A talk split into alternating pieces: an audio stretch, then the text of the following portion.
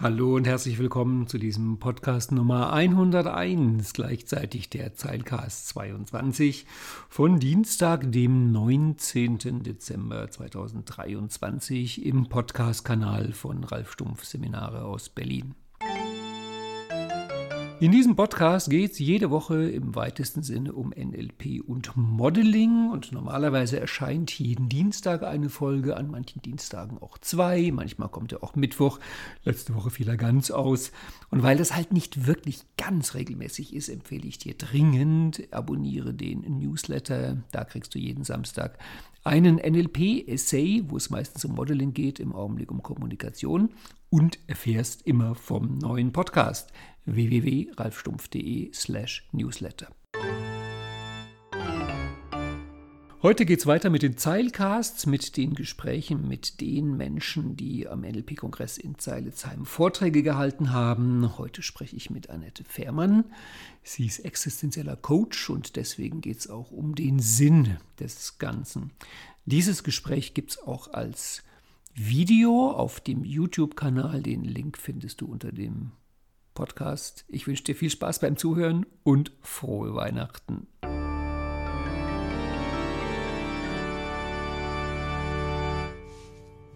Herzlich willkommen, liebe Annette, zu diesem Podcast Nummer 101 und Zeilcast Nummer 22, die aufsehenerregende Reihe mit den Menschen, die in Zeilesheim dieses Jahr auf dem Kongress Vorträge gehalten haben.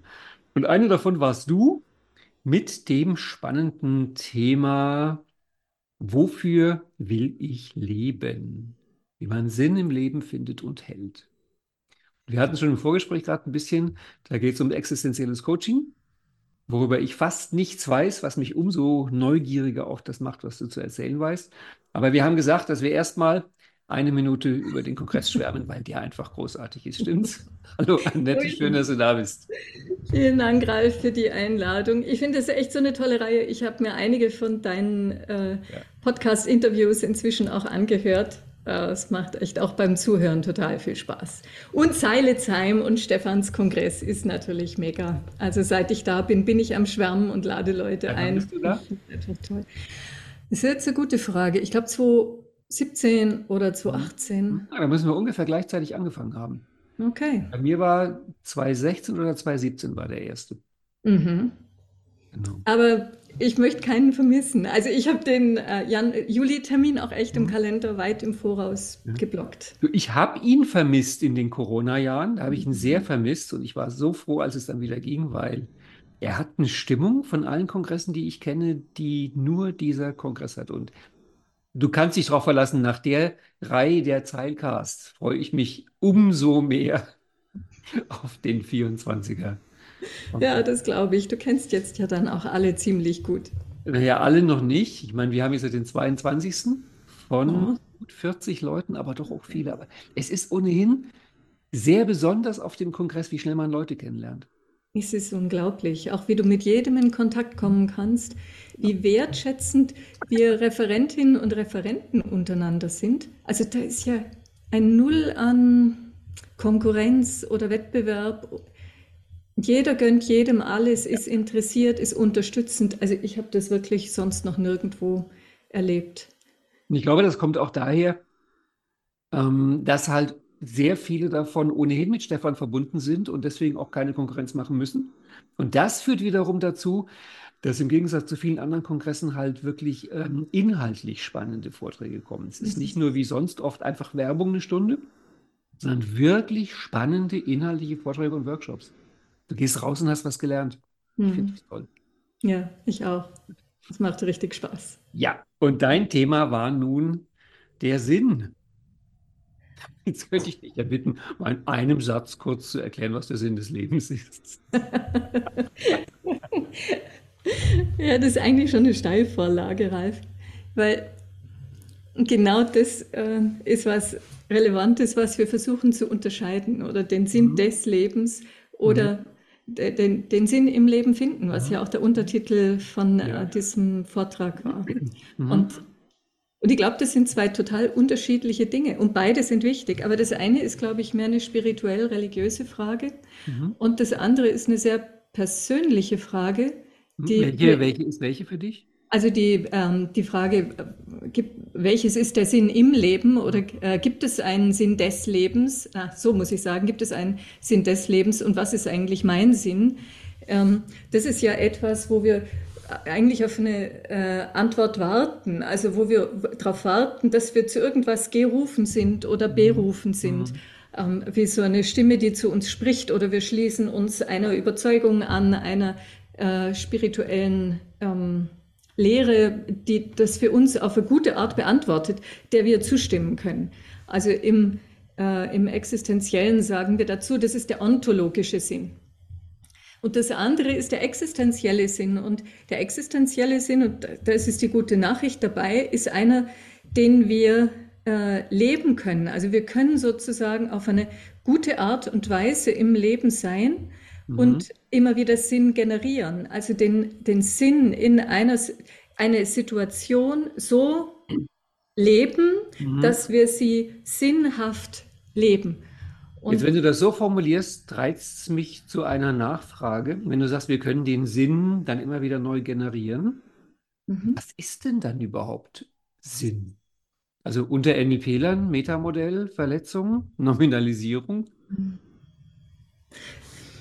ist eine Frage, die ich mir viel gestellt habe. Ja. Und ähm, im Grunde ist meine Antwort drauf, Sinn ist im tiefsten ein Gefühl. Es ist eine, ein inneres Erleben, das wir empfinden, wenn etwas sinnhaft ist. Es ist das innere Gefühl, das sich einstellt, wenn wir uns etwas hingeben, was wesentlich ist. Mhm. Und, und das kann ich in jedem Moment erleben. So, das ist nicht unbedingt einfach so zu leben und es gilt dazu schon ein paar Fragen zu beantworten, aber das ist das Gefühl, das sich einstellt. Und damit gibt mir das auch eine Richtung. Ja, Sinn, man könnte Sinn auch bezeichnen als etwas, was eine Richtung gibt, eine Orientierung. Wohin will ich mich bewegen? Ja. Ich frage deswegen, weil es ja rein vom Wort her mindestens drei verschiedene Bedeutungen gibt, die das Wort Sinn haben kann.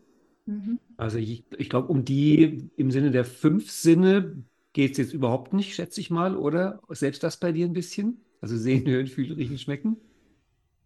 Eher nicht. Also Eher natürlich nicht, brauche genau. ich meine fünf Sinne, um ja, gut in der Welt zu sein. Aber die beiden anderen Sachen ist halt zum einen Sinn im Sinne von Sinn, Unsinn. Also es geht irgendwie auf, es ergibt Sinn.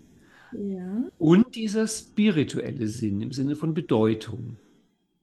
Und ähm, das scheinen mir zwei unterschiedliche Sachen jetzt zu sein. Also will ich jetzt sozusagen das Rätsel des Lebens enträtseln und wissen, wie es aufgeht, dass ich schaue, ob das Ganze halt einfach einen Sinn hat, ob es irgendwie richtig ist. Soweit ich weiß, war das ja auch ein Ansatz von Sigmund Freud. Wir kommen ja auch gleich drauf, auf Viktor Frankl und diese ganzen Sachen, wo das herkommt. Und das andere ist diese, diese spirituelle Ebene. Ich würde die auch gut trennen können. Sind das die beiden Sachen, die du meinst? Dass das eine ist sozusagen, dass das dem Alltag einfach als Sinn ergibt, dass man da nichts Unsinniges macht und das andere so etwas eher Spirituelles? Hm, also ich glaube, ich würde so eine Mischform wählen aus den beiden. Äh, wobei, also das, die Mischform ist für mich, du hast das Bedeutsame zum Spirituellen gebracht. Mhm. Persönlich glaube ich, auch wenn ich mich selber als spirituell erlebe, du kannst auch, ohne dass du äh, spirituell unterwegs bist oder dich da irgendwie innerlich engagiert fühlst, glaube ich, in dir etwas finden, was bedeutsam ist und mhm. was wesentlich mhm. ist und wofür du leben willst. Und wenn du das tust, unabhängig davon, ob du dich jetzt als ein spiritueller Mensch empfindest oder nicht, in dem Moment entsteht Sinn. Entsteht mhm. ein Gefühl von, das macht Sinn. Und das ist existenzieller Sinn. Und das ist keine Antwort auf, was ist der Sinn des Lebens, ja. ja das war, mhm. glaube ich, 49 oder 46 oder sowas. Also, also es ist nicht die Antwort auf den Sinn des Lebens an sich. Wobei das schon spannend ist, dass die Frage, was ist der Sinn des Lebens, glaube ich, sich jede Generation neu stellt und fast jeder Mensch in der Pubertät irgendwann damit anfängt, dass man da so manch schwere Literatur plötzlich aufnimmt und sich fragt, Warum bin ich hier? Wofür bin ich hier? Was soll das Ganze? Das ist so typisch. in einem bestimmten Alter, dass diese Frage kommt. Ne? Es sind ja auch ganz wesentliche Fragen. Ja. Und äh, ich finde auch nicht, dass die im Widerspruch stehen, sondern ähm, die Frage ist schon eine, die sich lohnt, sich zu stellen und gegebenenfalls auch zu beantworten. Die Frage ist halt auch, ob sie sich schlussendlich beantworten lässt. Also ich erlebe schon, dass junge Menschen geben dann oft eine andere Antwort. Wenn sie dann zehn Jahre älter sind, wird es noch mal eine andere Antwort ähm, und so weiter. Ich meinte jetzt eher das andere, was ich viel erstaunlicher finde, ist, dass sie sich die meisten Menschen einfach mal irgendwann im Leben stellen, die Frage. Weil das ist ja schon verglichen mit allen anderen Lebewesen möglicherweise sehr erstaunlich, dass wir Menschen irgendwann an diese Frage kommen. Was ist der Sinn des Lebens? Also ich weiß nicht, ob sich das Durchschnittskaninchen die Frage auch stellt. Tatsächlich begegne ich mehr Menschen, die sich fragen, macht mein Leben eigentlich Sinn? Mhm. Oder wie kann ich Sinn stiften im Leben? Was ja aus meiner Definition mhm. genau das andere wäre. Mhm. So, aber dem begegne ich vielleicht eben auch im Coaching tätig mehr. Würdest du dann sagen, zu dir kommen die Menschen in dem, was man so gemeinhin Sinnkrise nennt? Oft, ja. Hm. Ja, würde ich schon sagen. Also, dass das etwas ist, was mir relativ häufig begegnet. Hm. Sie kommen mit in Sinnkrisen, sie kommen in Krisen überhaupt, sie hm. kommen mit Entscheidungsfragen. Mhm. Sie kommen zu mir weniger mit Fragen nach, wie kann ich mich verändern, wie kann ich besser mhm. wirksam werden oder funktionieren, sondern eher nach eher so, solche Fragen wie, wofür eigentlich? Mhm. Und ist das noch das Richtige, was ich tue? Sollte ich meinem Leben eine andere Richtung geben? Irgendwie fühlt es sich nicht mehr richtig an. Es ist nicht wirklich meins, was ich hier lebe. Es war schon mal richtig, aber jetzt passt es nicht mehr. Und ich frage mich, wofür die letzten oder die nächsten Jahre verwenden. Jetzt bin ich total neugierig und bitte sag, wenn du, wenn das den Podcast sprengt, aber wie gehst du an solche Fragen ran? Ich meine, das sind so große Fragen und dann kommen die Leute zu dir. Wie gehst du damit um? Hanson auf eine ganz natürliche Art und Weise, glaube ich. Also im, im Grunde ist es so, dass wir im existenziellen Coaching einen Kernprozess haben, der uns mhm. immer begleitet und der im Grunde einen ganz natürlichen Entscheidungsprozess abbildet. Mhm. Und wenn Menschen zu mir kommen mit solchen Fragen, dann folge ich im weitesten Sinne diesem Prozess. Das heißt, ich frage sie, wie ihre Lebensumstände sind. Ich interessiere mich sehr für das Faktische. Ähm, und ich frage Sie insbesondere, wie Sie Ihre Situation und Ihr Leben aktuell erleben, also wie die innere Reaktion darauf ist, wie die Gefühle sind, wie die Stimmung ist, was Sie darin bewegt. Und ich versuche ähm, zu verstehen und mit Ihnen gemeinsam zu ergründen, um was geht es hier eigentlich im Kern. Also ich versuche mit Ihnen die, die Kernfrage zu finden, die sich da gerade stellt dieses, welche Frage ist es eigentlich, die du wirklich im Moment oder als erstes beantworten solltest? Und, und dahin zu kommen, ist natürlich oft nicht einfach und mhm. auch nicht, äh, also das, das macht man auch nicht mit dem Format im Zack, Zack, mhm. Zack, sondern da braucht es äh, Muße, es braucht echtes Interesse, es braucht auch Fähigkeiten, wie, wie kann man sowas vertiefen? Wie, wie kommt man da jetzt hin, sozusagen auf den tiefsten Grund? Und wir haben, vielleicht kommen wir dann nachher nochmal drauf, ähm, äh, einfach ein geniales Strukturmodell, was uns eine Landkarte gibt, in der wir uns bewegen können und verstehen können, was Menschen in der Tiefe eigentlich antreibt. Bevor wir es vergessen, können wir gerne jetzt gleich darüber reden, weil das klingt total spannend. Okay. Also ähm, unsere Lehre fußt ja auf Viktor Frankl und Alfred Lengle. Da haben wir vorhin im Vorgespräch schon mal kurz drauf, drüber gesprochen. Viktor Frankl sagt wahrscheinlich mehr Menschen was. Aber dieses Strukturmodell ist etwas, ähm, das hat äh, Alfred Lengle entwickelt.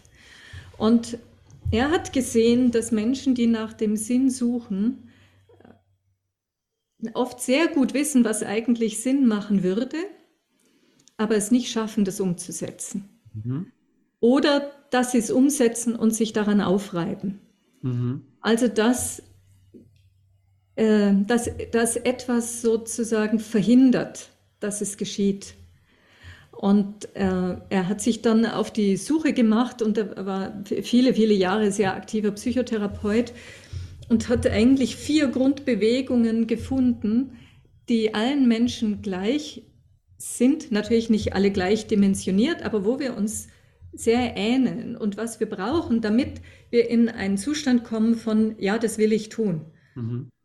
Und das eine ist, es macht Sinn. Also dieses wirklich, dieses sich äh, orientiert zu haben in der eigenen Welt und äh, nicht nur sich selbst da in den Vordergrund zu stellen, sondern auch auf andere zu schauen und zu gucken, was könnte durch mich Gutes sich bewegen? Was habe ich da beizutragen? Aber das kann nur gelingen, wenn ich zusätzlich auch ein Erleben habe von, ja, ich könnte das auch, ich kriege das auch hin. Mhm. Also wenn ich zum Beispiel einfach das Gefühl habe, ja, es macht so viel Sinn, jetzt eine Coach-Praxis zu machen und man schaut aber auf die Fakten und sieht, da gibt es überhaupt keine Zeiträume, es gibt gar kein Geld, um zu investieren oder was auch immer, ja. Also da fehlen einfach Grundbedingungen. Und dann kommt es nicht zu einem inneren Erleben von, ja, das kann ich. Das kann natürlich auch eine psychische Disposition sein, also so ein äh, mangelndes Selbstvertrauen durch die eigene persönliche Geschichte und so weiter. Aber dieses Gefühl, dieses Erleben von ich kann, das braucht's. Ich stelle mir die Kombination von den beiden, wenn das erste da ist und das zweite nicht, ganz tricky vor. Also dann habe ich eine Idee, was das Sinnvolle wäre und nehme ich aber so wahr, dass ich das nicht machen kann. Ja, das, das ist, ist ja sehr unbequem. Das ist ja sehr unbequem. Ne? Aber, äh, und da gibt es halt eben noch zwei weitere Felder, neben dem Nicht-Können. Aber mhm. wenn du dir schon allein bei den beiden vorstellst, wir sind, jemand kommt zu mir mit so einer Frage von, hm, weiß ja nicht so richtig Sinn, macht das irgendwie nicht mehr, mhm. was ich gerade tue. Und, und, und im Vertiefen sozusagen kommt man gemeinsam auf diesen Punkt, es ist auch gerade gar nicht möglich. Mhm. Ja, dieses Ich kann existiert nicht. Etwas in mir spürt genau, ich würde mich hier überlasten, überfordern. Ähm, dann wird es plötzlich nachvollziehbar und verständlich. Und dann taucht eine neue Frage auf. Nämlich nicht mehr die Frage, was macht Sinn, sondern ähm, zum Beispiel die Frage, ähm, was, war, äh, wie wichtig ist es mir eigentlich? Mhm. Und was bin ich dafür bereit zu geben? Oder was bräuchte es und bin ich bereit, das zu geben? Oder wie auch immer, diese Fragen können ja mal anders aussehen. Ja. Also das Können ist etwas und dann natürlich auch das Mögen. Also das mag jetzt vielleicht ein bisschen, ähm, ein bisschen merkwürdig finden, weil ganz oft mögen wir ja auch, was Sinn machen würde zu tun, aber nicht immer. Und manchmal reiben wir uns. Weißt du, warum ich stutze? Das ist doch der Klassiker. Also ich meine, ich weiß nicht, ob du die Heldenreise auch so liebst, aber die mhm. Klassik, der Klassiker ist, der Held bekommt seinen Ruf und will nicht. Also und will nicht oder mag nicht. Oder traut sich nicht, weil das würde ich jetzt schon unterscheiden. Das ist eine spannende Unterscheidung zwischen will nicht und mag nicht. Ja, aber das ist eine ganz wichtige Unterscheidung, oder? Das finde ich spannend. Wie unterscheidest du das? Naja, also ein Wollen basiert auf einer wirklich, auf einem inneren Prozess, bei dem ich sage, das macht Sinn, den Weg gehe ich jetzt. Mhm. Das entscheide ich. Ich entscheide und ich fühle auch diese Entschiedenheit. Und mögen, das ist etwas, naja, das macht mir Freude, ich erlebe das gern, da erlebe ich was Schönes dabei, das vitalisiert mich, das gibt mir Kraft und Energie. Ähm, und es ist oft überhaupt nicht das Gleiche. Und dein dritter Punkt ist also dann das Mögen, ob es Spaß macht. Ganz genau. Mhm. Das. Mögen einfach, äh, was ich spüre daran, ob mich etwas anzieht oder nicht. Ja. Ja, also insofern könnte der Held auf der Heldenreise natürlich schon genau an den Punkt kommen, oh, habe ich überhaupt keine Bock drauf, ja, mhm. weil das wird anstrengend und es ist nass da draußen und kalt und ja. Also es kann schon was mit dem Mögen zu tun haben, aber nicht. an den berühmten Bismarck-Ausspruch, der meinte, es geht im Leben nicht darum, glücklich zu sein, es geht darum, seine Pflicht zu erfüllen.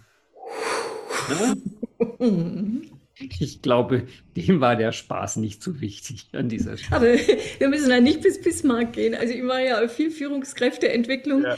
und mindestens 50 Prozent der Führungskräfte äh, schauen mich dann immer ziemlich entsetzt an, wenn ich mit dem mhm. Thema Freude komme. Also geht ja jetzt gar nicht unbedingt um Happiness und Spaß, aber es geht mhm. darum, etwas zu haben, was mir behagt, was mir gefällt, was mich anzieht. Mhm. Und wenn es nur Arbeitsmittel sind, ja, oder wenn ich die Programmoberfläche mag oder die Räumlichkeiten, in denen ich sitze und meine Kolleginnen und Kollegen. Und äh, wenn ich das nicht habe, dann wird Arbeit echt anstrengend. Mhm.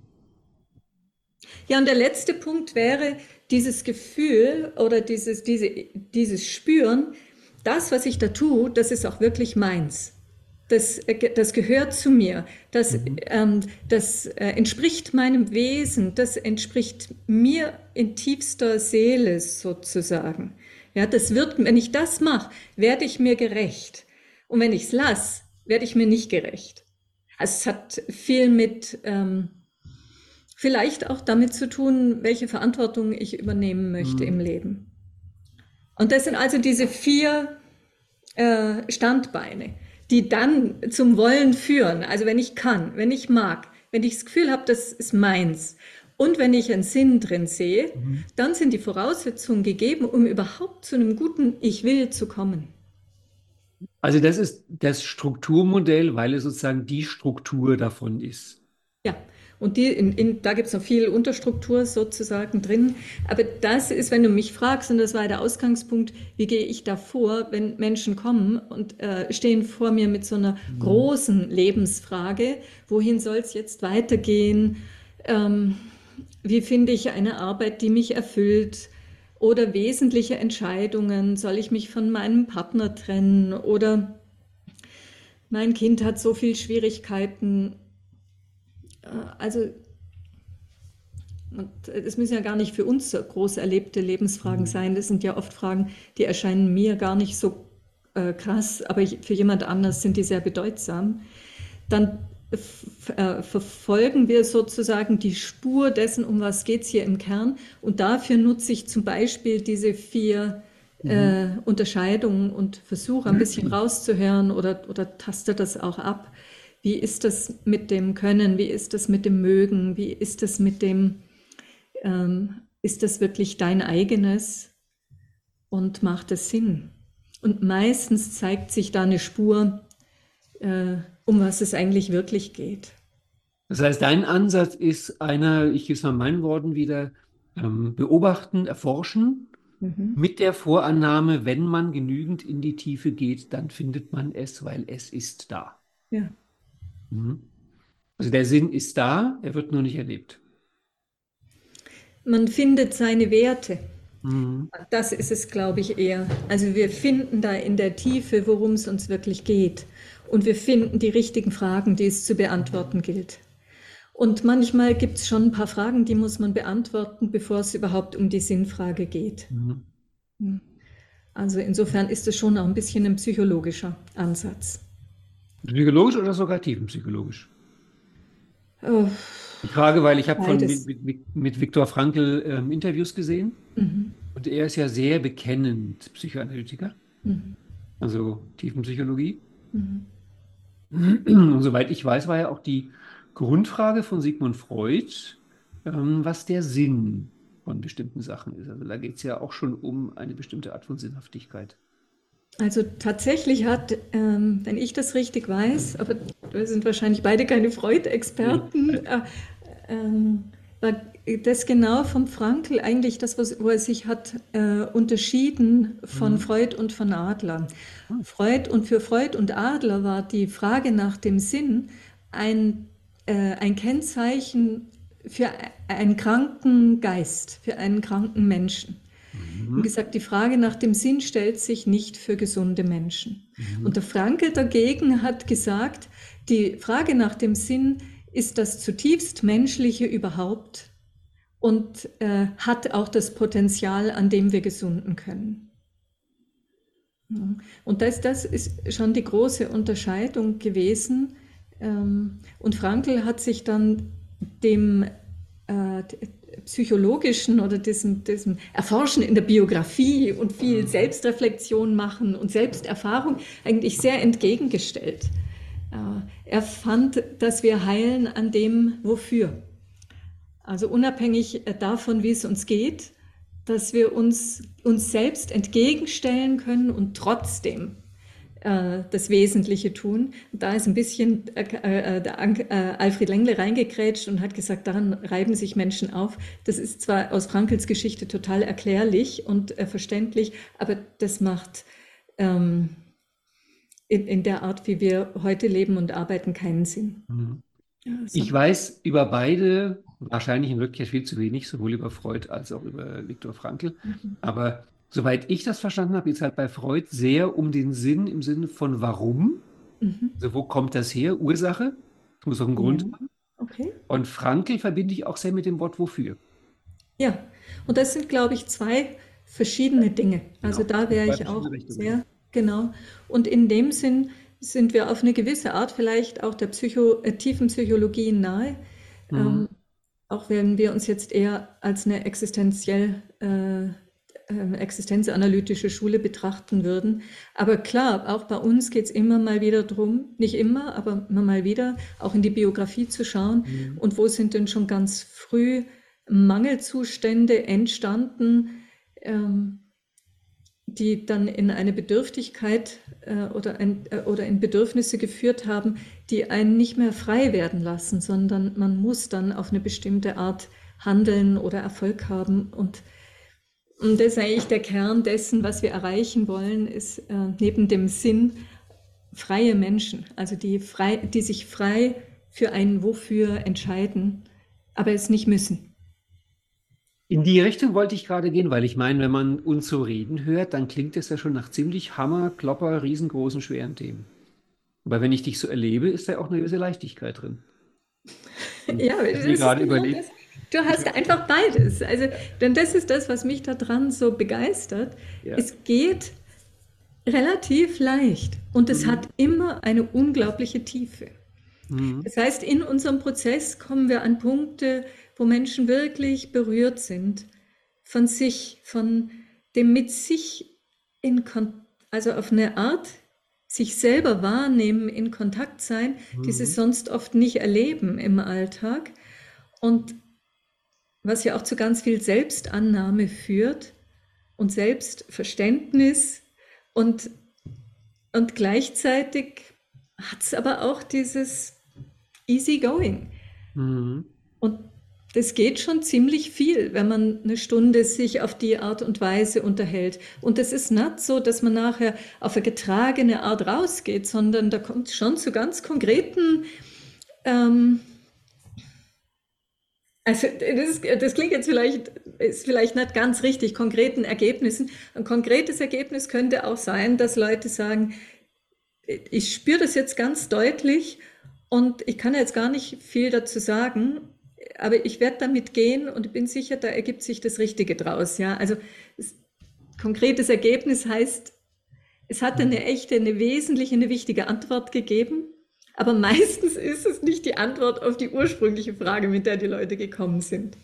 Du hast jetzt mehrmals erwähnt, dass du auch im Business viel unterwegs bist. Da hätte ich jetzt so das Klischee, so nach dem Motto, ja, die bräuchten es dringend.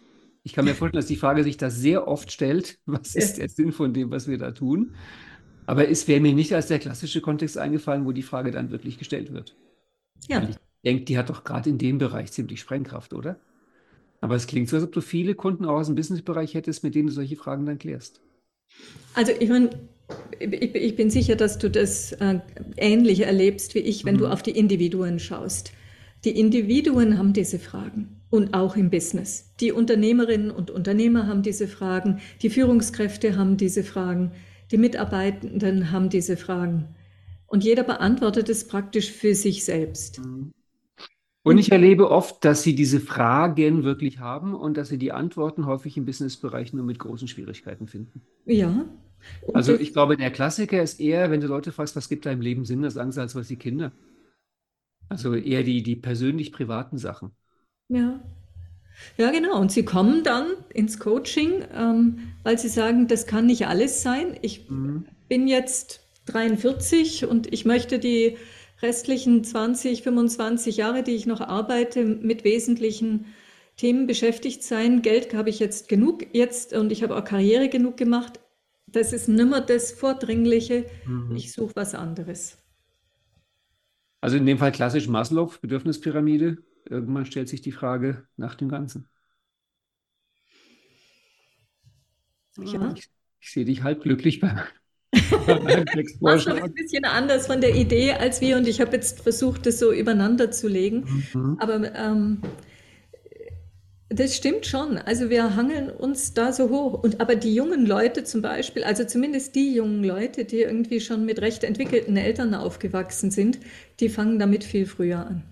Ja, weil es ja auch die Frage ist, in welchem Kontext stellt sich die Sinnfrage? Also wir würden ja vielleicht eher vermuten, mit Maslow im Hintergrund, sie, erstellt, sie stellt sich dann, wenn halt die quasi alltäglichen Lebensbedürfnisse erfüllt sind, dann kommt die Sinnfrage. Wenn ich an Viktor Frankl denke, da hat er sich sozusagen genau im gegenteiligen Bereich gestellt, also als in der äußeren Ebene überhaupt nichts erfüllt war und er gemerkt hat, er braucht einen Sinn. Der Sinn stellt sich eigentlich immer. Die Frage nach dem Sinn stellt sich immer. Die stellt sich auch und gerade auch für Menschen dar, die mit dem Überleben hadern, mhm. in einem Kriegsgebiet sind ähm, oder auch in unseren Landen gibt es ja Armut, mit, äh, mit Armut zu kämpfen haben. Und die, sie beantwortet sich nur dann anders. Also die Frage nach dem, was macht jetzt Sinn, mhm. äh, hängt natürlich weiterhin von den Gegebenheiten ab. Aber wenn du jetzt zum Beispiel, da gibt es äh, spannende ähm, äh, Untersuchungen oder so, wo man Menschen Geld gegeben hat, also zum Beispiel in Afrika, wirklich Gebiete, wo die Leute ganz, ganz arm leben, und ähm, man gibt ihnen 500 Dollar. Und die befriedigen nicht ihre Bedürfnisse, sondern ähm, die allermeisten fangen an zu investieren. Und Invest, Invest ist eine Antwort auf die Frage nach dem Sinn. Mhm. Was macht in meiner Situation jetzt den größten Sinn? Und natürlich steht dahinter, wie kann ich das Überleben meiner Familie ähm, möglichst gut sichern.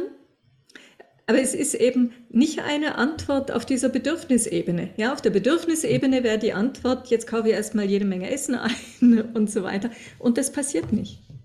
Und, das, äh, und deswegen äh, habe ich ein bisschen Schwierigkeiten manchmal mit dieser Bedürfnispyramide oder glaube, dass das viel zeitgleicher stattfindet. Ja, wie gesagt, sie ergibt ja, wenn man das Leben von Viktor Frankl anguckt, auch keinen Sinn. Ja. diese These, weil bei ihm hat sich ja die Sinnfrage, das Klischee, glaube ich, kennt jeder von ihm, diese Geschichte, die hat sich ja im völlig gegenteiligen Augenblick gestellt, wo auf der äußeren Ebene überhaupt nichts mehr selbstverständlich war. Aus meiner Perspektive wäre es tatsächlich, also wenn Menschen äh, mega bedürftig sind, was Sicherheit angeht, oder auch mega bedürftig, was, äh, was so cooles Erleben angeht und äh, Spaß und so weiter äh, oder was eine ganz hohe Be Wunsch nach Wertschätzung und Anerkennung ist, hätte ich immer das Gefühl, oh, da ist ein bisschen, äh, es wirkt wie ein tiefsitzender Mangel sozusagen, wo es jetzt noch gar nicht darum geht, wie kann ich erfüllt werden im Leben, sondern erstmal darum, wie kann dieser Mangel gestillt werden, mhm. dass ich überhaupt in einen Bereich komme, indem ich anfange, gut und frei zu leben und zu entscheiden und zu gestalten. Und, ähm Als ehemaliger Kirchenmusiker frage ich jetzt dann doch die Frage, die mir da unter den Kopf rumgeht. Wie siehst du da den Zusammenhang zur Religion? Also meine These wäre, als die Leute noch alle brave Kirchenchristen waren, stand die Frage nicht so im Mittelpunkt, weil dann hatten sie die Antwort. Die wussten sie einfach. Also ist das für dich ein bisschen auch, dass da jetzt die Psychologie einen Job übernimmt, den früher mal die Kirche übernommen hat? Den Leuten diese Fragen zu beantworten?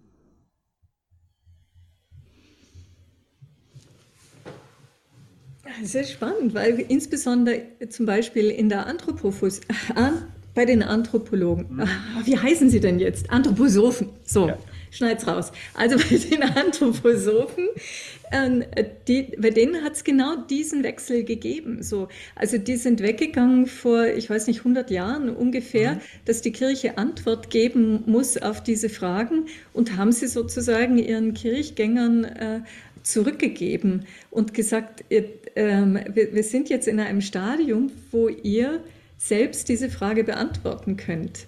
Also fand das total spannend, das zu hören. Ich glaube, Religion hat eine unglaublich wichtige Funktion erfüllt. Sie hat Orientierung gegeben, sie hat Sicherheit gegeben, sie hat ähm, Antworten auf viele mhm. Fragen, die sich stellen, gegeben. Und die Fragen sind neu aufgetaucht mit der Aufklärung. Ja, das glaube ich ganz sicher.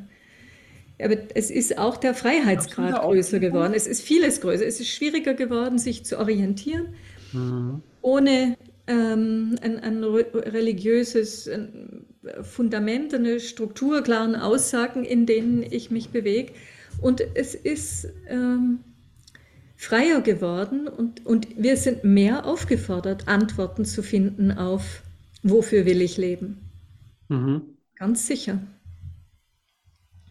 Aber die, die äh, ich weiß nicht, ob, ob, wir wirklich als Psychologen, ja, ich glaube tatsächlich, dass wir manchmal als Coaches und als Psychologinnen und Psychologen wahrscheinlich auch die Rolle von einem Beichtvater haben, weil ich weiß nicht, wie es dir geht, aber ich erlebe das schon oft, die Leute kommen und sagen allein, dass ich mal habe mit dir reden können und ich kann also sonst niemand sagen. Hundertprozentig. Hundertprozentig. Natürlich haben wir das. Äh. Ja, also ich glaube, es ist ein wirklich ein Kern von Psychologie, dass es heilsam ist, jemand, sich mal was von der Seele zu reden gegenüber einer Person, bei der man sich sicher fühlt und wo man halt auch eine gute Chance darauf hat, dass einem vergeben wird. Ja. Natürlich, also das ist ganz klar, dass das heilt. Ja. Also ich glaube, dass da früher im Beichtstuhl wahrscheinlich viel Gutes gelaufen ist, aber halt auch genügend Schlechtes, dass die Leute irgendwann gesagt haben, wir wollen einen anderen Weg dafür wählen. Was natürlich auch eine, eine Wahnsinnsherausforderung ist für so einen Beichtvater, was du dir da vermutlich zum Teil anhören musst, an Leid. Was ich meine, das, was, was für uns wirklich, äh, ich sage jetzt mal, in diesem existenziellen Ansatz so wesentlich mhm. ist, ist, das nennen wir die Person. Mhm. Also ist wirklich das, was den Menschen im Kern ausmacht, ist sein sein Wesen, sein in der Welt sein. Und das entwickelt sich durch die Entscheidungen, die wir treffen. Und dazu braucht es einen Freiheitsgrad. Und je mehr Regelwerk da ist, je mehr vorgegeben ist und je mehr sich Menschen daran orientieren, desto weniger kommen sie eben in diese persönliche Verantwortung, in das Leben der, des eigenen Gewissens, in das Entwickeln einer eigenen Moral.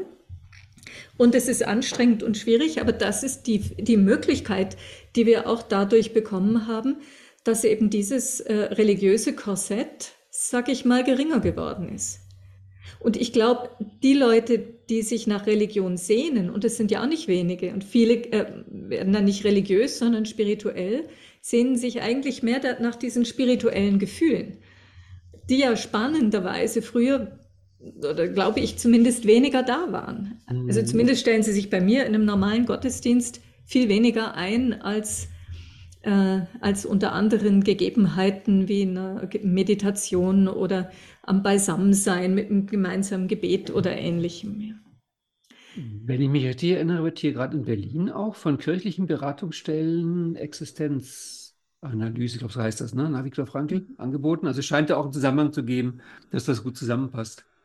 Es passt äh, super gut zusammen, weil eigentlich all diese Grundmotivationen, so nennen, wir das in dem Strukturmodell, äh, an ihre Grenzen stoßen. Oder was ist an der Stelle, wo ich es auch nicht mehr können kann, sozusagen, ja, was mich übersteigt, äh, die menschlichen Fähigkeiten an sich übersteigt. Und dann kommen wir sofort ins Spirituelle, ja in dieses Staunen, was sich da einstellt, in die Demut, die ich empfinde. Oder wenn ich etwas mag und ich dehne diesen Bereich aus, dann kommt es bis in diese Liebe und die ist irgendwann auch bedingungslos. Ja? Das heißt, der, die Grenzen des Menschseins sozusagen gehen über in spirituelle Gefühle und ein spirituelles Erleben, wo wir dann auch nicht mehr nur im Gefühl bei uns sind, sondern irgendwie in, in, dieser, in diesem Verbundensein auch mit anderen, in dem, was uns übersteigt. Und ich finde da total viele Schnittstellen und Anknüpfungspunkte. Ich schmunzel jetzt ein bisschen, weil ich kenne auch genügend Beispiele, wo es genau andersrum läuft, dass dann Leute an die menschlichen Grenzen stoßen, mhm. aber statt dass sie in Staunen und Demut landen, landen sie in Überaktivität und Wut ja. dass sie ihre eigenen Grenzen spüren. Also ich glaube, da gibt es dann auch zwei ganz unterschiedliche Möglichkeiten, wie man damit umgeht. Man ja, ja, natürlich. Also von der, äh, das ist ja, würden wir jetzt als Coping-Reaktionen bezeichnen, also wie man das in der tiefen Psychologie, glaube ich, auch tut. Also ja. aus dem Mangel heraus einfach Stressreaktionen zeigt, die einem dann nicht ermöglichen, äh, eine, eine gute Aktivität oder in einen entsprechenden Zustand zu kommen. Also wenn du sagst, können wir die, wenn du, wenn du möchtest, können wir die Themen gerne meiden, aber ich finde gerade diese existenziellen Fragen, wir haben jetzt im Augenblick haben wir zwei Kriegsschauplätze auf der Welt. Wir haben das Klimathema seit Jahren. Wir hatten, wie die Kongresse ausgefallen sind, Corona. Mhm. Ich finde, das war ein ganz schönes Päckchen an Themen, wo wir gemerkt haben, wir kommen an unsere Grenzen. Ja. Also als Menschheit oder halt auch zum Teil als Gruppe von Menschen, sodass man sich fragt, was können wir zum Beispiel machen mit den Kriegen in der Ukraine oder in Israel? Ich ja. habe nicht das Gefühl, dass die Leute mit Demut und Staunen reagieren, wenn sie an diese Grenzen stoßen. Na, na, na. sie kippen in, in, ihre Stressreaktionen hinein, reagieren mit Gewalt, mit Hass, ja. mit Zerschlagen dessen, was ihnen im Weg steht. Ähm, Findest du, dass auf solche Fragen dann auch deine Art von Arbeit den Leuten helfen könnte, Antworten zu finden? Also wie gehe ich, weil das wäre ja dann in diesem, in diesem Strukturmodell sozusagen der zweite Punkt, wo man vielleicht gerade bei der Frage, was kann ich da eigentlich machen? Mhm. Zum Ergebnis kommt ja eigentlich nicht viel. Ja. ja. Und dann? Ja, und dann teilt es sich auf. Ja. Mhm. Und wir sagen immer, es braucht so Grundbedingungen, die erfüllt sein müssen. Schutz, Halt und Raum wären das in, in, dieser, in diesem Bereich. Und jetzt bricht es weg. Mhm. Wir fühlen uns nicht mehr geschützt. Das, was uns gehalten hat, hält uns nicht mehr. Oder der Raum wird enger. Mhm. Und es, wenn wenn wir da auch nicht viel an innerer Substanz sozusagen mitbringen, dann wird der Stress so groß, dass wir in diese sogenannten Coping-Reaktionen fallen. Mhm. Das heißt, wir versuchen zu flüchten, wir versuchen mit irgendwie dagegen anzukämpfen. Ja, jetzt machen wir ein Budget von 100 Milliarden. Ah, das wäre so, äh, so genannter Aktivismus. Mhm. Ähm, oder in, in, der aggressiven Form kriegen wir Hassgefühle und wollen nur zerstören, draufschlagen, kaputt machen. Und wenn nichts mehr hilft, dann kommt es zu so einem Todstellreflex und Menschen erstarren und machen gar nichts mehr. Ja, und ziehen sich dann auch aufs rein Private sozusagen zurück. Und würdest du dann sagen, der Weg ist auch da erstmal still werden und sich selber beobachten und erforschen? Ja, und der Weg ist schon natürlich auch eigene Resilienz zu entwickeln in diesem äh, sich erforschen. Also wo bekomme ich persönlich meinen Halt, meinen Schutz? Und je weniger ich da mitgebracht habe, desto schwieriger. Mhm. Ähm, je mehr ich da mitgebracht habe, desto besser. Und desto einfacher in die sogenannten, wir nennen das personalen Aktivitäten zu kommen, also dem eigentlich, äh, sag jetzt mal, geschickteren oder sinnvolleren Umgang. Was mhm. in so einem Fall heißt, ich akzeptiere, dass da Grenzen sind und ich nehme es erstmal an, wie es ist. Was nicht heißt, dass ich so lasse, sondern dass ich erstmal diese Grundbedingungen akzeptiere. Also ich glaube, das fällt vielen Leuten schwer. Was ich wirklich wahrnehme bei diesen ganzen Krisen ist immer die Frage, wir müssen doch was tun, was können wir tun? Wir können doch nicht einfach nichts tun. Man muss doch was tun. Ja. Also wo ich mich auch zum Teil dann im Freundes- und Bekanntenkreis ein bisschen unbeliebt mache mit der Frage, ja, können wir wirklich was tun? Mhm. Es scheint wirklich diese, dieser zweite Punkt, sich anzugucken, was kann ich eigentlich tun, selbst wenn es sehr sinnvoll ist und selbst wenn ich sage, ja, da müsste man was machen, aber vielleicht kann ich nichts tun. Ich ja. glaube, das ist unfassbar schwer für viele Menschen, das anzunehmen. Und wenn wir es nicht, nicht mal annehmen können, dann ist das nächste, dass wir es aushalten.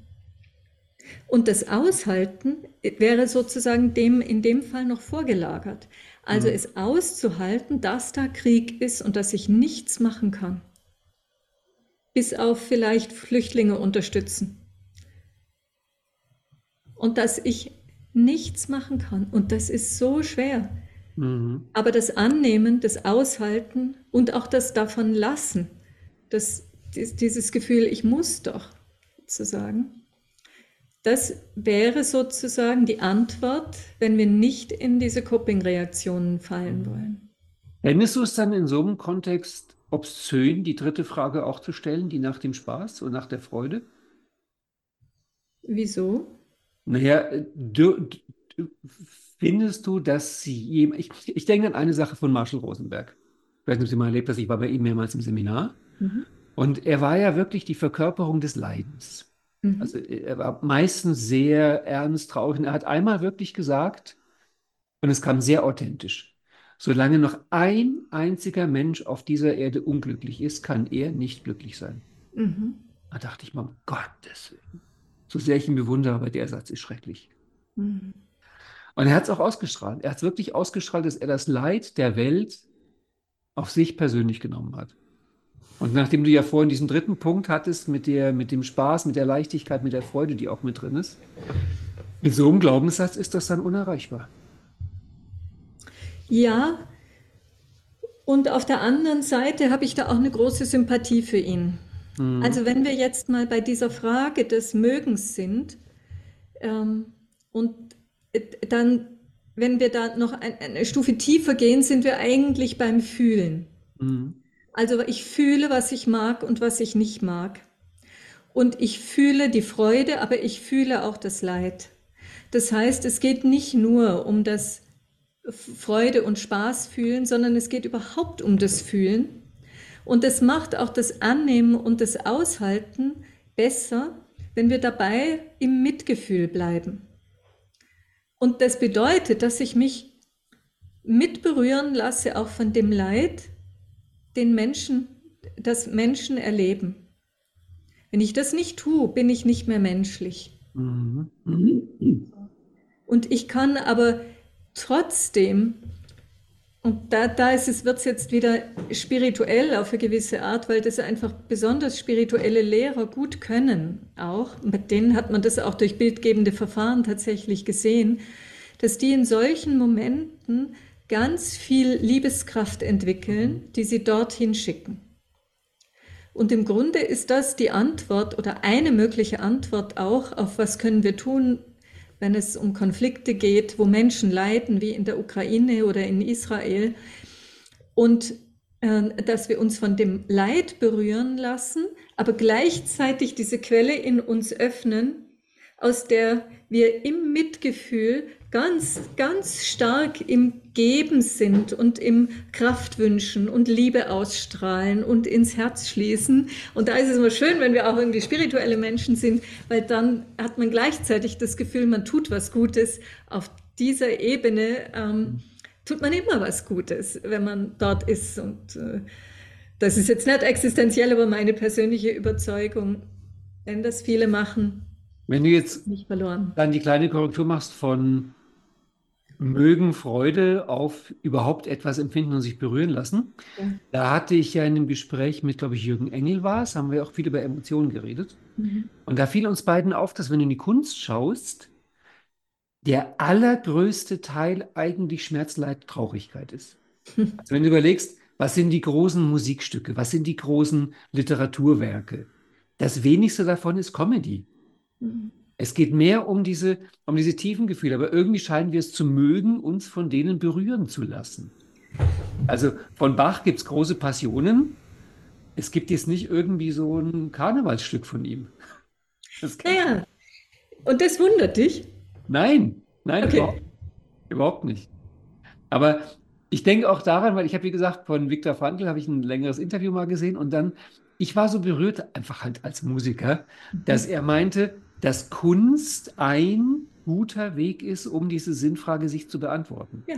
Und es könnte ja in dem Fall auch sogar nochmal ein Weg sein, wo ich die Sinnfrage und die Frage nach Emotionalität und Berührtheit auch gleich mit beantworte.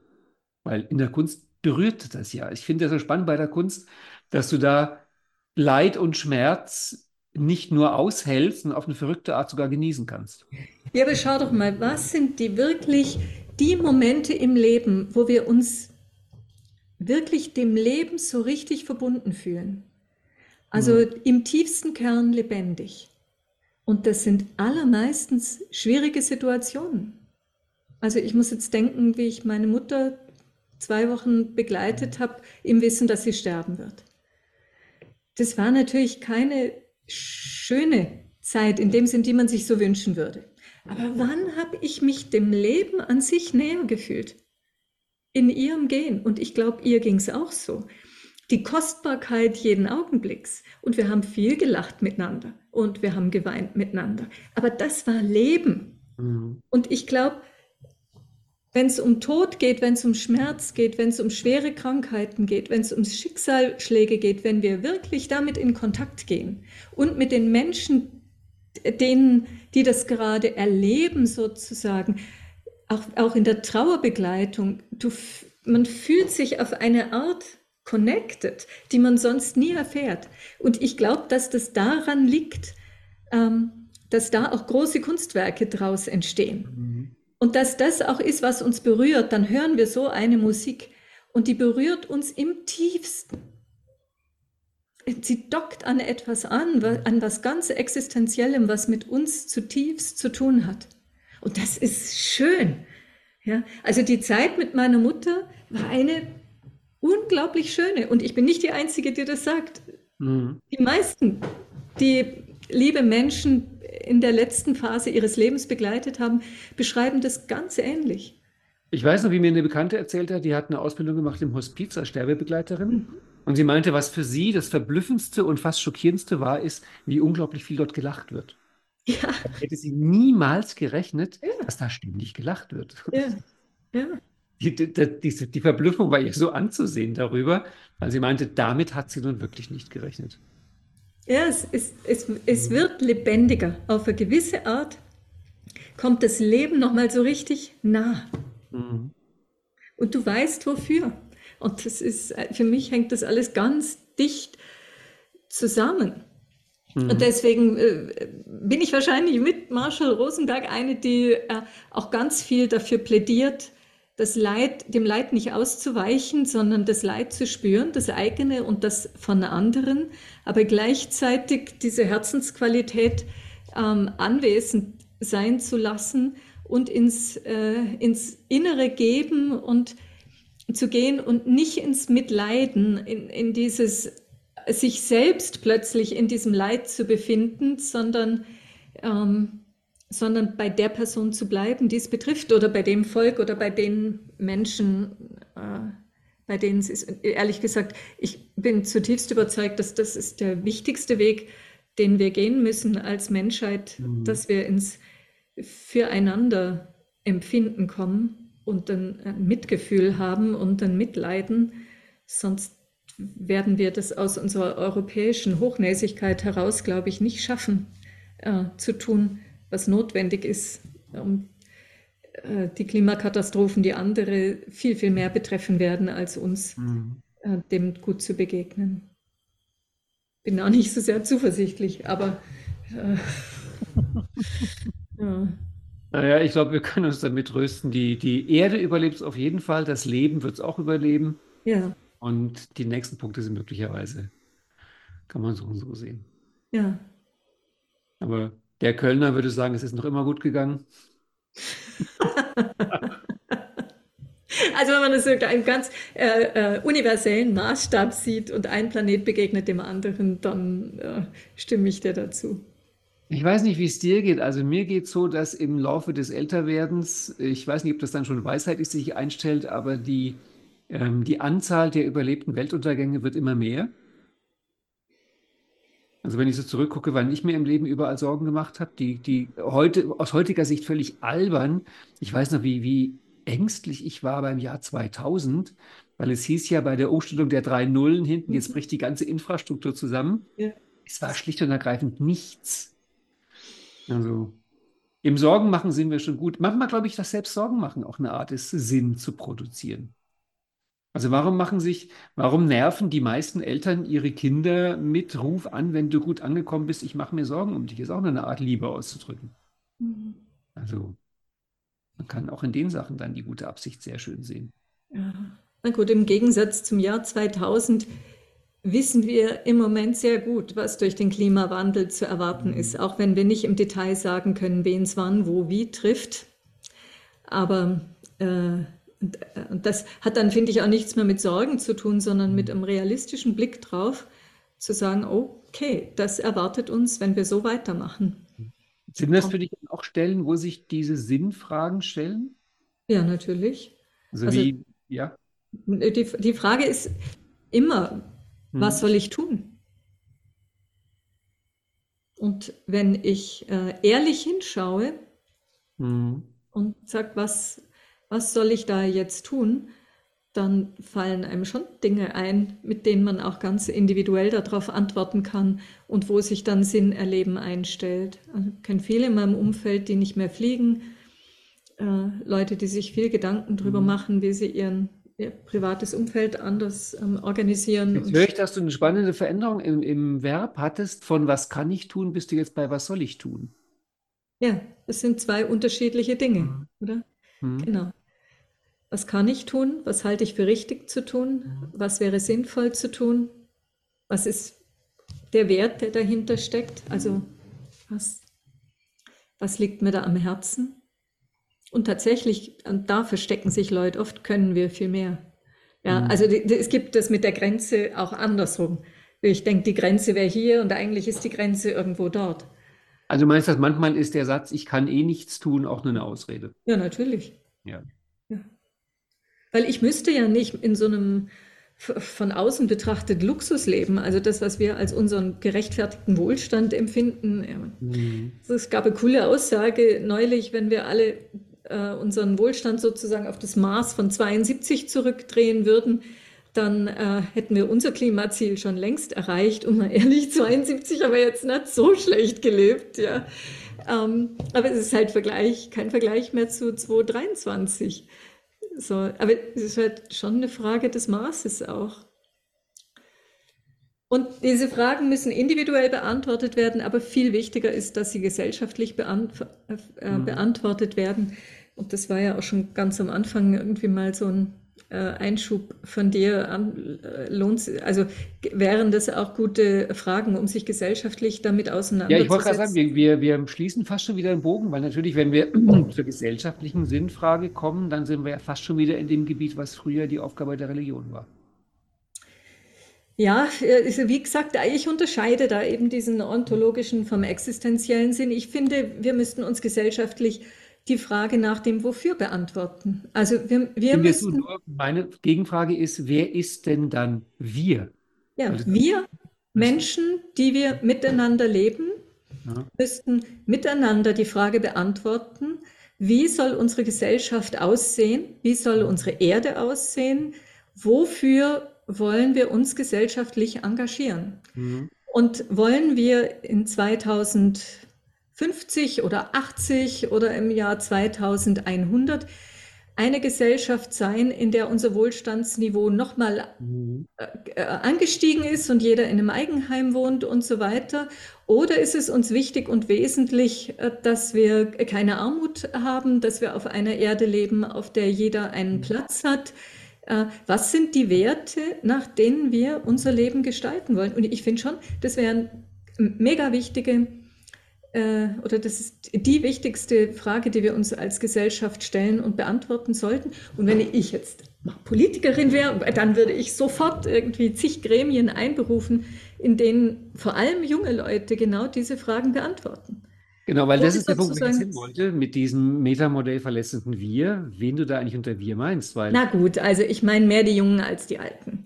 Also, also ich meine nicht die, die ihre Rente sichern wollen. Zusammentun, miteinander reden und klären, auf Ideen kommen, Vorschläge machen, soweit in der Richtung. Ja, lass uns alle 20- bis 35-Jährigen mal an viele, viele Tische setzen und sie fragen, was wäre ein gutes Leben, eine gute Gesellschaft für dich im Jahr 2080? Ich habe jetzt so dramatisch geatmet, weil wenn du an alle 20-Jährigen einen Aufruf starten würdest, wie viel Prozent glaubst du, würden dem folgen? Tja, keine Ahnung. 10 Prozent? So viele. Ja, ich habe auch gerade überlegt, es ist vermutlich eher zu hoch gegriffen. Naja, also ich habe das alles nicht äh, ganz zu Ende gedacht und vielleicht wäre ja auch mal eine Auswahl gut. Aber worum es mir eigentlich im Kern geht, ist, äh, an welchen Werten orientieren wir uns im Moment? Welche Werte leben wir im Moment? Und ich finde, das hat man insbesondere in der Corona-Zeit sehr gut gesehen, welche Werte wir versuchen zu erhalten ähm, und wie, wie wichtig der Wert Wirtschaft ist und mhm. ähm, wie auf wessen Schultern es gelaufen ist, Kultur und Kinder und andere. Und wo, und da sieht man äh, das Ranking ja ganz eindeutig.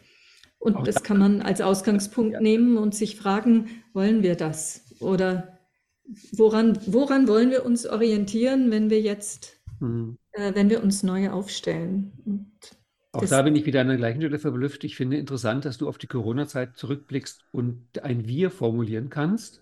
Meine Haupterinnerung an die Corona-Zeit ist die von zwei bis drei Parteien, die sich immer schlechter verstanden haben und gerade eben kein Wir. Also da gab es für mich ein sich immer mehr verstärkendes, also wenn überhaupt ein Wir und die anderen. Mhm. Und also ich sehe es eigentlich eher so in den letzten Jahren bei den Themen, dass immer mehr Grenzen, Spaltungen aufkommen. Und ich weiß nicht, ich meine, du wirst meine Arbeit nicht so sehr verfolgt haben. Ich bin seit äh, eigentlich mehr und mehr in den letzten Monaten dabei, mich wieder auf das Thema Kommunikation zu stürzen. Mhm. Also ein NLP-Basisthema, mhm. weil ich sage, Leute, wir müssen wieder miteinander reden lernen. Das ist der Punkt, wo ich denke, da können wir auch als NLPler was beitragen. Wenn, wenn alle Seiten immer der Meinung sind, ich weiß eh, wie es läuft, ich kenne die Wahrheit, wir müssen eigentlich gar nicht groß drüber reden, dann sehe ich keine so schöne Perspektive. Also da ich finde, wir begegnen uns da total, Ralf. Meine Aussage ist ja eher, ähm, lasst uns miteinander reden, aber lasst, worüber lasst uns reden? Lasst uns über das Wofür reden. Lasst uns über Werte reden. Lasst uns darüber reden, wofür wir stehen und, äh, und auch stehen wollen. Mhm. Und uns an der Stelle begegnen und lasst uns nicht mehr darüber reden, unbedingt ähm, welches sind die, die, kleinen Teilziele oder was ist richtig, was, was darf man jetzt und was nicht und ist ja. das, sondern warum machen wir das eigentlich und was wollen wir damit und damit ehrlich sein. Ähm, da müsste man sich halt fragen, wie weit man mit dem Satz kommt, mit denen rede ich nicht, ne? Ja. Der ja auch das ein oder andere Mal zu hören ist. Ich hatte, äh, habe das auch während der Corona-Zeit für mich selbst gelernt. Mhm. Das Wichtige ist, mit Leuten, Leute auch wirklich zu fragen. Also, und für mich war in der Corona-Zeit wirklich so berührend, wirklich tief im Herzen berührend, als das dann losging mit, mit Maßnahmen und allem Möglichen. Und da hatte ich so Sorge, jetzt kommt meine Seminargruppe wieder zusammen, was wird passieren? Mhm. Und wir hatten dann wirklich Leute unterschiedlichster Meinung im Raum. Mhm. Und es war wie ein Zauber, dass die höflich und respektvoll miteinander umgegangen sind und dass wir gemeinsam Lösungen gesucht haben, wie jeder, egal wie er den Sachverhalt jetzt sieht, irgendwie sein Plätzchen findet, mit den Raum organisieren und so weiter. Und ich war so beglückt und stolz auf diese Leute, dass es nicht in einen persönlichen Streit ausartete, sondern ein gemeinsames Suchen nach Lösungen, wie können wir mit unserer Verschiedenheit umgehen. Also im Grunde Diversity in ihrer besten Form. Ihr habt es ganz genau so erlebt. Ja. Ja. Und vielleicht ist es manchmal auch einfach der Rahmen, den man zur Verfügung stellt und den Raum, den man hält, dass sowas auch möglich wird. Ich glaube, ein Teil davon ist auch das, was wir jetzt auch zwei, dreimal am Rand besprochen haben, ist das Thema Kollektiv und Individuum. Mhm. Also inwieweit glaube ich, ich bin der eine, der alles sowieso besser weiß und darf es den anderen vorschreiben? Was auch eine Krankheit ist, die, glaube ich, um sich greift. Dass Leute sagen, ich weiß den richtigen Weg, alle mir nach, aber nachdem das zehn Leute schreien, gibt es dann doch wieder keinen Weg. Oder halt einfach diese Bescheidenheit, ich weiß auch nur meinen kleinen Teil. Ja, und noch spannender finde find ich, was ist eigentlich deine Idee dazu? Und was ist vielleicht auch dein Wissen? Und was ist deine Meinung? Und was ist deine mhm. Sorge? Und was ist deine Hoffnung? Und worum geht es eigentlich, wenn du das und das jetzt forderst? Und äh, oder auch nicht und, und richtig findest. Was mhm. steht denn da noch dahinter? Und wieso dieser Weg? Wofür ist das gut? Und ich habe die Erfahrung gemacht, sobald ich Leute so angesprochen habe, und ich habe halt vor allem immer die Leute angesprochen, die ich eben nicht verstanden habe, mhm.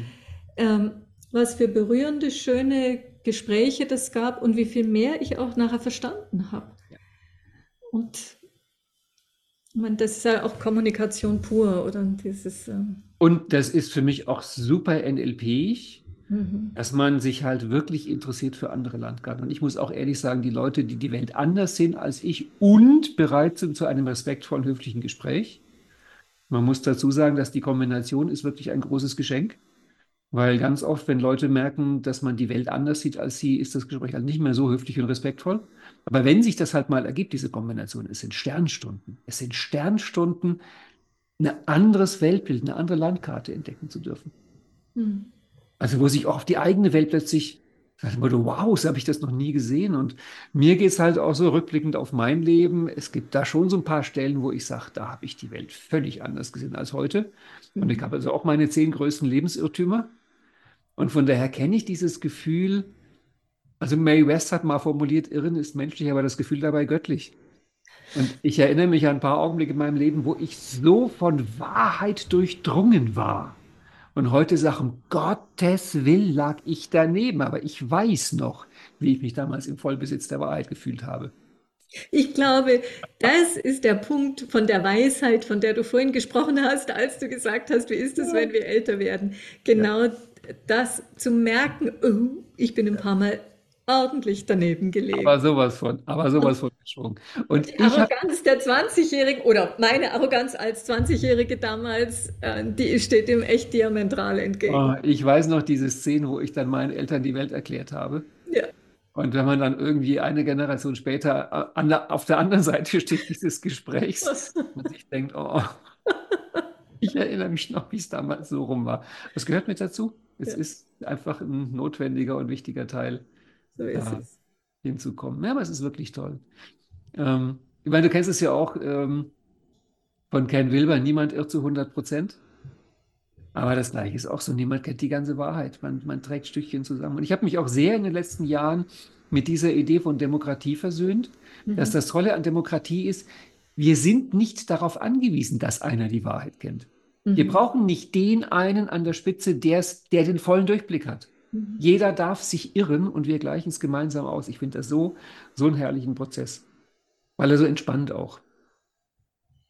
Aber ja. dann kommen wir halt zu dem Punkt, wir brauchen die anderen. Also die, die Zeit der ganz großen Solisten geht, glaube ich, wieder zu Ende. Ja, genau. Und wir brauchen einfach auch die wenigen leisen Stimmen, die gar keine großen Mehrheiten haben. Mhm weil das ist auch nicht selten gewesen in der Menschheitsgeschichte, dass das äh, wichtige Wissen schon da war, aber noch ganz leise. Ja, ich habe neulich eine Biografie gelesen von Hegel, der an, wahrscheinlich an Cholera starb. Und da wurde halt auch berichtet, dass zu der Zeit, als die in Berlin das noch mit Senfpflastern behandelt haben, wusste man schon, es gibt da so einen verrückten Typen in London, der behauptet, es gibt ganz kleine Tiere, die das übertragen, aber der Typ muss spinnen, weil so kleine Tiere gibt es überhaupt nicht. Die täte man ja sonst sehen. Und das aus heutiger Sicht, okay, es gab den schon, Jon Snow hieß er. Und der hatte schon die richtige Idee, aber es war absurd. ja, und so war es ja mit ganz vielen Dingen. Ja. Genau. Und ja, nur die Frage ist heute von dem, von dem Quatsch, der heute erzählt wird, welche sind die 10 Prozent, wo wir in 50 Jahren sagen, boah, das waren die Visionäre? Und was sind die 90 Prozent, wo wir auch in 50 Jahren sagen, die waren echt auf dem falschen Weg? Also Bescheidenheit, zuhören, einfühlen, da bin ich sehr bei dir. Da bin ich sehr bei dir. Haben wir jetzt genügend über den Sinn auch geredet? Ja, ich glaube schon. Äh, ja. Wir haben ja die ganze erste Hälfte des Gesprächs zumindest damit verbracht und sind dann in die für uns sinnvollen Themen weitergegangen. Äh. Was, mir, was, mir sehr, was mich sehr freut, ist die Antwort von Joseph Campbell. Ich weiß nicht, ob du ihn kennst, der mit der Heldenreise. Der hat mal gesagt, der Sinn des Lebens ist es zu leben. Mhm. Auch eine sehr schöne pragmatische Antwort. Ja, absolut. Das ein schönes Schlusswort. Okay, ja, können wir gerne machen. War, Wissen war, wir nicht. Aber, äh, sag mal, aber mich würde noch interessieren, du hast ja gesagt, du bist so total unbeleckt reingegangen in dieses Mhm. Gespräch, ähm, was das den existenziellen Ansatz angeht. Und äh, die, diese Fragen, mit denen ich mich beschäftige, hat sich denn für dich irgendwie erhellt? Sehr, du hast am Anfang einen sehr spannenden Satz gesagt, der, der bei mir sehr nachklang, nämlich, dass die Leute, die zu dir kommen mit den existenziellen Fragen, dass es sich bei gar nicht so sehr um die Frage dreht der persönlichen Veränderung. Mhm. Ja, ist mir aufgefallen, das ist spannend. Ich glaube wirklich, dass wenn sich existenzielle Fragen stellen, geht es nicht darum, wie man sich selbst verändert. Ja, Also, weil es im Coaching ja fast immer um die Frage geht, wie kann ich mich verändern? Aber ich glaube, das ist ein sehr spannender Punkt. Im Existenziellen geht es nicht mehr um die Frage, wie ich mich verändere. ja. Und es ist auch nicht die Antwort, veränder dich, sondern es ist eher die Frage, wie positioniere ich mich neu? Ja. Was erfahre ich sozusagen über mich selbst? Wie will ich mich Mhm. zu etwas stellen? Ja, Ja. wie, wann, Ja, und darum gefällt mir auch der Ansatz, den du da dargelegt hast, dass es halt wirklich beobachten ist, einordnen, erforschen, in die Tiefe gehen. Ich habe sowas gehört wie auch durchaus still werden, sich ein bisschen beruhigen, dass man halt wahrnehmen kann. Ja, An der Stelle wäre natürlich dann wieder bei den Sinnen, für den Mhm, Sinn, das stimmt, ja. dass man es auch wahrnimmt. Mit allen Sinnen auch nach innen lauschen und auch nach außen. Also ich glaube, dass das, äh, äh, was hier einfach auch eine große Rolle spielt, ist, dass es nicht nur um, um den Mensch an sich geht, der mir gegenüber Mhm. sitzt, sondern immer um sein Eingebundensein in die Welt sozusagen. Also es ist wie so eine Art Dialog zu sehen. Es passiert was in der Welt, es Mhm. kommt eine Frage äh, bei jemandem an. Und je existenzieller die ist, je spürbarer die ist, desto wesentlicher. Das Dialogische kam für mich auch sehr klar rüber jetzt in dem Gespräch. Ich glaube, einer alleine würde sich die Frage nicht stellen. Du brauchst irgendeine Art von Gegenüber, irgendeine Art von, worauf ich mich beziehe, damit diese Frage überhaupt erst auftaucht. Genau. Gut, schön. Ja, Damit sehr schön. gute Freude. Mir Haben wir über auch. ein zweites Thema gar nicht geredet, das müssen wir mal privat irgendwann machen oder wir machen einen extra Podcast drüber. Soll ich noch kurz äh, ähm, als Cliffhanger machen, worüber wir auch noch über reden hätten können, was ich in deiner Biografie entdeckt habe. Vielleicht, wenn dann äh, unter dem YouTube-Video ganz viele Kommentare sind, macht was dazu, macht was dazu, weil ich hatte gelesen, dass du dich mit Gender-Kompetenz beschäftigst. Und das fand ich so eine großartige Wortzusammenstellung. Aber das lassen wir jetzt einfach auf sich beruhen und machen Leute neugierig, oder? Wunderbar. Für alle, die es bis hierher geschafft haben, Ja, also ich habe das vorhin schon gesagt, die, die Zuhörerschaft von den Podcasts sind die, die die ersten drei Minuten schaffen. Die schaffen es dann meistens auch wirklich bis zum Ende. Das ist eine ganz wunderbare und treue Zuhörerschaft. ja, schön. Wir könnten noch irgendwie schließen, auch wenn es jetzt ein Überfall ist für dich. Es ist der letzte Podcast vor Weihnachten. Hm. Und ich kann mir vorstellen, gerade an Weihnachten fragt sich manch einer unterm Weihnachtsbaum, was der Sinn von dieser Sache ist. Ich meine, du weißt es wahrscheinlich auch. Es ist, die Wei- Weihnachtsfeiertage sind die mit der höchsten äh, eh dramatisch Auseinanderbrechrate. Im Januar ist dann die höchste Selbstmordrate. Ich habe das Gefühl, das sind Tage, wo viele Leute an die Sinngrenzen kommen. Zum einen, weil sie halt frei haben und natürlich auch, weil Themen aufgeworfen werden, die bisweilen doch sehr ans Eingemachte gehen. Ne? So ist es. Ist es auch deine Erfahrung, dass Weihnachten so eine Sinnfrage stellen kann? Weihnachten stellt zumindest oft uns in Frage. Und Mhm. damit stellt sich natürlich immer wieder die Frage, was mache ich jetzt damit? Die Familie ist da, der Zoff ist auch da, wie gehe ich jetzt damit um? Das ist ehrlich gesagt ein Punkt, den ich seit Jahren liest man es in allen Zeitungen und ich frage mich immer, ist das wirklich so, dass ja, viele Leute treffen an Weihnachten die Familie, aber führt das wirklich in so vielen Fällen zum Streit und zum Zoff, wie man es immer liest? Keine Meine Erfahrung ist es eigentlich nicht. Also ich glaube, was passiert, ist schon, dass wir, dass es eine Zeit ist, die wir aufladen mit Erwartungen. Mhm. Und, äh, und das ist etwas, das kann diese Zeit nicht erfüllen. Also Ja. es ist wie wir sagen immer, wir sind in einer Erwartungshaltung. Ähm, egal ob Weihnachten oder nicht Weihnachten, aber wenn das Leben muss so und so sein und Weihnachten muss so und so sein und das Essen muss so und so schmecken und wir müssen uns so und so miteinander fühlen und dann müssen wir so und so miteinander spielen und dann passiert das irgendwie nicht, weil die 16-Jährigen plötzlich mehr Bock haben, am ersten Weihnachtsfeiertag äh, statt mit den Alten zu spielen, irgendwie Freunde zu treffen. Mhm. Und schon ist etwas nicht mehr in, in Ordnung sozusagen, weil und ich glaube, das ist ein, ein großes Thema.